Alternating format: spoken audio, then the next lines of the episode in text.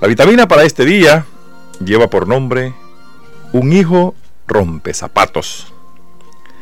Una madre se quejaba de que su hijo gastaba y rompía los zapatos demasiado rápido. Un par de zapatos no le duraba más que un mes o dos. De manera que su mamá estaba molesta y siempre se quejaba por ese defecto de su hijo. Un día le dijo a otra mujer, no puedo más con este muchacho me hace gastar un dineral en calzado. Dile gracias a Dios porque rompe los zapatos, le respondió de inmediato su interlocutora. ¿Por qué dice eso? pregunta la mamá del joven. Porque su hijo, porque mi hijo es paralítico. Ojalá gastara tantos pares de zapato como el suyo a cambio de que pudiera caminar. ¿Estás preocupada por algún rasgo negativo de tu hijo? ¿Te expresas en tono de queja y de amargura respecto a él? ¿Crees que eso le ayudará? Si tu hijo o tu hija gozara de buena salud y a pesar de los defectos que pueda tener, se desenvuelve normalmente en la vida, da gracias a Dios por ello. Vive satisfecha y en causa tus defectos o sus defectos hacia la educación, sin quejas de tu hijo, cualquier niño o joven desalentada y con tanto reclamo, se revela contra sus padres cuando lo único que escucha de ellos son palabras de censura y represión. ¿Acaso no es más estimulante una palabra de aprobación. Por otro lado, si nuestros hijos tienen defectos, ¿no será que los han heredado de nosotros? Entonces, ¿por qué culparlos tantos? Más bien, deberíamos ayudarlos para que puedan superar sus debilidades y llegar a ser hombres y mujeres plenamente desarrollados. La actitud más sensata frente a las franquezas o a la flaqueza de nuestros hijos consisten en aceptarlos tal como son y en mostrarles nuestra confianza en que pueda mejorar cada día. Y tras haberles brindado todo nuestro apoyo y consejo, todavía hay algo más que podemos hacer por ellos. Pedirle a Dios que los guíe y bendiga en su formación. Este es el texto de esta vitamina. La quise traer para que la compartiéramos con ustedes, porque hay cosas que nosotros como padres lo cometemos y esto no es la excepción tampoco su servidor. Aquí este, este, este llamado de atención para nuestros hijos o nuestras hijas lo hacemos constantemente, lo hacemos a diario, lo hacemos en el momento y a veces lo hacemos en momentos equivocados. A veces lo que hacemos es que nuestros hijos van para la iglesia o van para la escuela, pero antes de irse para la escuela y para la iglesia, van maltratados verbalmente por nosotros. No cuidas los zapatos, nunca te cepillas los dientes, no te planchas la camisa, mira cómo te la ensucias, cómo traes de regreso tus dientes, cómo vienes de despeinado. Subite el pantalón, Arreglate los calcetines. Deja las camas arregladas. No tires la ropa. Y eso lo hacemos todos los días. Todos los días. No es que sea malo hacerlo. Es que debemos de utilizar una técnica quizás diferente para este tipo de reclamos. Hay que dejar que nuestros hijos se vayan tranquilos a la escuela, cuando venga, usted lo sienta y le dice, mira hijo, aquí pasa esto y esto y esto. Yo he, tenido que ponerle a mi, a mi hijo en la puerta de su habitación o en la entrada de su habitación rótulo donde dice, por favor, cuando salgas, deja tu cama limpia. Me he sentado con mi hijo a decirle las cosas que realmente le convienen a él. Cómo es que él debe de comportarse ¿Cómo es que lo podemos educar? Si es que maleducado no es aquel que dice malas palabras, es aquel también que se comporta mal en la casa y en la calle.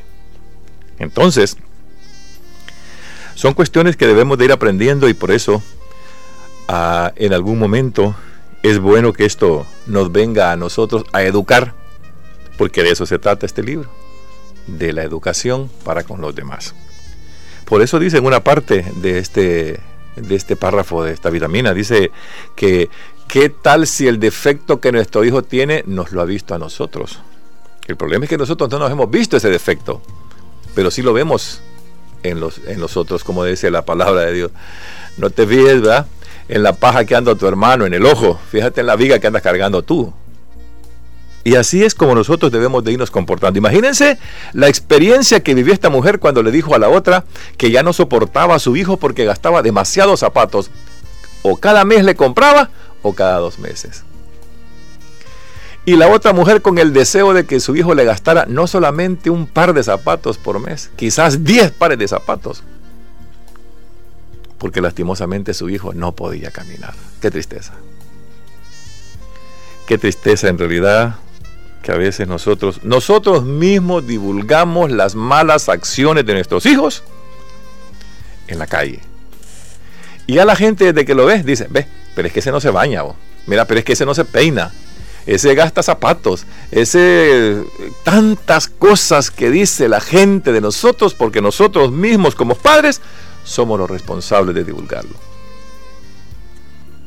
Por eso dice aquí, si tu hijo o tu hija goza de buena salud y a pesar de los defectos que pueda tener, se desenvuelve normalmente en la vida, dale gracias a Dios. Porque hay muchos que no se desenvuelven normalmente. Aquí tenemos niños sin manos, niños que no pueden caminar, niños que se arrastran, niños que no pueden ponerse un pantalón, jóvenes que andan definitivamente eh, mal, porque la vida así los trajo al mundo. Por los problemas que existen en la vida por las mismas enfermedades que hay en el ambiente. Otros, de otras personas, andan en esa situación. Y nosotros quejándonos de nuestros hijos, porque nuestros hijos hacen totalmente lo contrario o lo que a nosotros no nos gusta. Cuando no le guste lo que su hijo haga y usted crea que no es el momento, cierre la boca dígaselo a él solo, muy tranquilo, no lo reproche. Porque fíjese que los hijos, cuando uno agarra esa, esa cantaleta todos los días de que arregla tu cama, ponete los zapatos, no vayas a gastar eso, no miras los zapatos los lleva sucios. Y empezamos todos los días a hacer, ¿sabe qué sucede? El hijo ya lo escucha a usted como escuchar llover. Ya no le importa qué es lo que le va a decir, porque al final él ya sabe que eso es de todos los días y ese es un mal endémico que lo tiene usted como padre o como madre de familia. Se vuelven rebeldes. Hay que ser ah, quizás un poco más, más consciente de que las situaciones así se están dando ahora. Lo que nos toca como padre o como, como padres es educarlos a cada uno de ellos. Dice, dice la lectura, ¿acaso no es más estimulante una palabra de aprobación? A veces es mejor decirle al mira hijo, eh, trata de cuidarlos, oíste, te voy a comprar estos zapatos tan bonitos, pero cuídalos, que te duren. En vez de decirle, es que vos solo gastando los zapatos andás, vos no te estás quieto en ningún lugar, a saber hasta dónde vas. Eso como que daña un poquito, como que le daña a cualquiera. Si a usted como adulto en este momento le dicen, chica, vos, ¿cuánto gastás tus zapatos? y usted le puede decir, ¿y a vos te interesa eso o no? Entonces, como que nos molesta un poco. Imagínense también los jóvenes, ¿verdad? Que están en todo aquel cúmulo de, de, edades de descubrir y de hacer y de probar y de querer y de hacer todas las cosas. Pues entonces tratemos en la medida de educarlos a nuestros hijos y un poco educarnos nosotros también. Posible que nosotros tengamos la culpa de todo esto. Por otro lado, si nuestros hijos tienen defectos, entonces vamos a tratar de ayudarlos. Deberíamos de ayudarlos para que puedan superar sus debilidades y llegar a ser hombres y mujeres plenamente desarrollados. Cuando nosotros hacemos esto, cuando nosotros tratamos de educarlos, porque a veces el problema es que queremos hacer como el dicho aquel, ¿verdad? Que dejamos torcido el árbol y cuando ya está grande queremos enderezarlo. Y eso es muy difícil. ¿Y usted se ha fijado? A veces los arbolitos nacen o nosotros mismos los hacemos eh, mal crecidos, los árboles no les ponemos como un, un, puntalito para que esos se puedan ir rectos, sino que se van curvos y después vuelven otra vez buscando el sol. Pero no, no, tratamos de ayudar el árbol. Es igual nuestros hijos. Exactamente igual. Si usted no los guía desde pequeños, tendrá hijos rebeldes, o tendrá hijos mal portados, o tendrá hijos como usted los ve hoy en día. Hoy hay muchos padres que quisieran haber enderezado a sus hijos desde pequeños, pero se puede enderezar sin maltrato. Recuerde que hoy hay una ley también, ¿verdad?, de los acosos para los jóvenes, para las mujeres y para los hombres. Entonces, tratemos de ir viendo cómo podemos hacer las cosas de la mejor manera. Y qué bueno que en este programa eh, hubiera gente joven que comienza a tener sus hijos para que comience a educarlos desde ya. La actitud más sensata frente a la flaqueza de nuestros hijos consiste en aceptarlos tal como son. Fíjese lo que dice. Las actitudes más sensatas frente a la flaqueza de nuestros hijos consisten en aceptarlos tal como son y en mostrarles nuestra confianza en que puedan mejorar cada día de su vida. Ahí va la flaqueza de su hijo o la debilidad de su hijo, trate usted de ver cómo la puede orientar.